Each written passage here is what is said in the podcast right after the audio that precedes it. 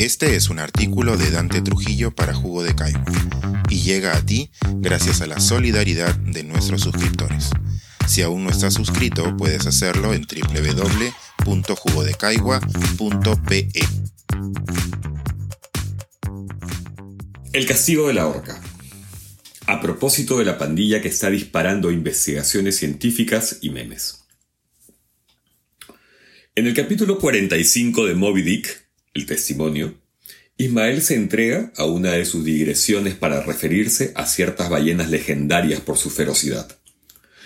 Da cuenta, por ejemplo, de un encontronazo ocurrido en alguna parte del Pacífico Sur en noviembre de 1820 entre una nave y un cachalote enorme. El narrador nos dice que llegó a conversar con uno de los sobrevivientes del naufragio, el primer oficial Owen Chase, quien escribió un librito sobre el suceso, y cita este fragmento. Todo me lleva a pensar que no fue en absoluto el azar lo que determinó sus actos.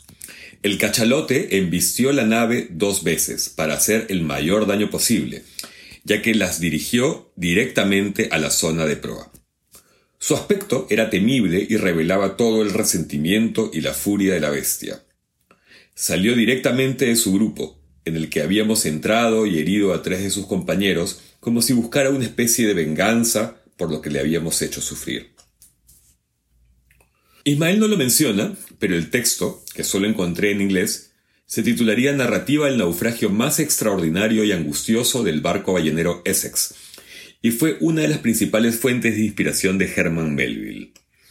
Otra, bastante bien identificada, es un artículo de 1839, publicado por un tal Jeremiah N. Reynolds, Mocha Dick o la ballena blanca del Pacífico, de donde el novelista, además del nombre y el albinismo de la bestia, habría extraído el perfil del perseguidor obsesionado con cazarla y la brutalidad revanchista con la que ésta devolvía los hostigamientos. El 4 de mayo pasado, el velero alemán Alboran Champagne fue atacado por tres orcas mientras surcaba el estrecho de Gibraltar. Días después, el capitán de la nave contó a la revista Yacht su experiencia. Sacudieron el timón en la parte trasera, mientras que la grande retrocedió repetidamente y embistió el barco con toda su fuerza desde el costado. Las dos pequeñas copiaron la técnica de la más grande y con un ligero impulso se lanzaron hacia el bote, principalmente en el timón, pero también en la quilla. Las cargas resultaron tan devastadoras que la nave terminó hundiéndose. Y este no ha sido el único asalto reportado en Gibraltar, donde viven unas 60 orcas distribuidas en familias. El comando de Herreras, que bien puede llegar a tener 6 u 8 miembros, fue visto más de 700 veces en los últimos tres años, lo que de por sí resulta extraordinario. Y se ha precipitado en los meses recientes al menos contra seis naves, desde cruceros hasta veleros, mandando a tres al fondo marino. Se cree que la orca grande, la jefa es la hoy célebre White Gladys, la cual, como las ballenas del universo melviliano, agrediría movida por la venganza. Los que saben suponen que White Gladys pudo haber sufrido un momento crítico de agonía, quizá la colisión contra un barco o quedar atrapada en las redes de la pesca ilegal, lo que terminó traumándola y alterando su comportamiento. Así se habría erigido como la antiheroína que hoy celebran las redes sociales, una paladina ecológica y líder rencorosa, feroz y carismática. Eso explicaría por qué ella y los suyos están, por un lado, saliendo tanto a la superficie con una actitud que podría interpretarse como vigilante, y por el otro, los ataques.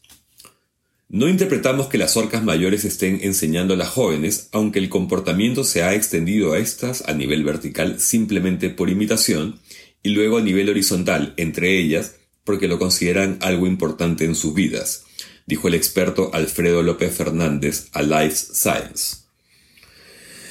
Ciertamente, también hay quienes romantizan menos el asunto y sostienen que estos comportamientos de asomo y embestida se han originado tras la vuelta de la navegación recreativa después de la crisis sanitaria, que, como en muchos otros ámbitos, fue retomada intensamente, con ansiedad por recuperar el tiempo perdido. Y la escasez de atunes. O que sencillamente se trata de un comportamiento lúdico, las orcas, llamadas en inglés killer whales, habrían inventado un nuevo entretenimiento.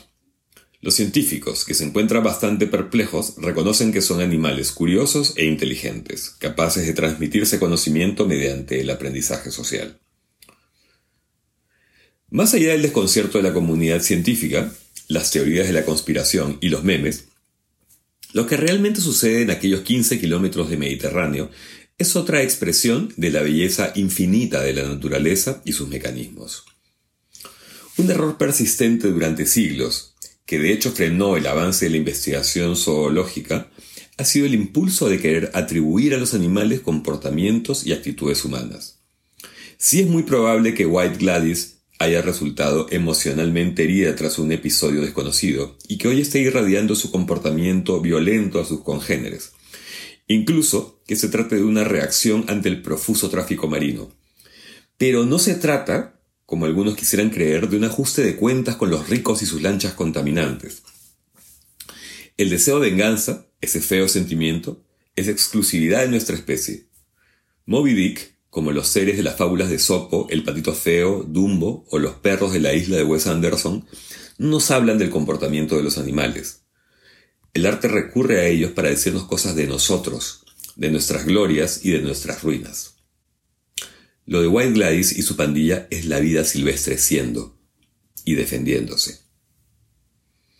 Cualquiera que haya visto el salto de una ballena jorobada de 15 metros de paso por las playas del norte durante la primavera sabe que, en el fondo, sobran las palabras, los pensamientos, las explicaciones.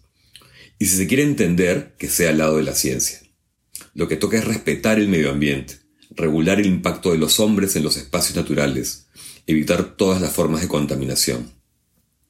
Y así, de la manera más armónica posible, entregarse a la conmoción.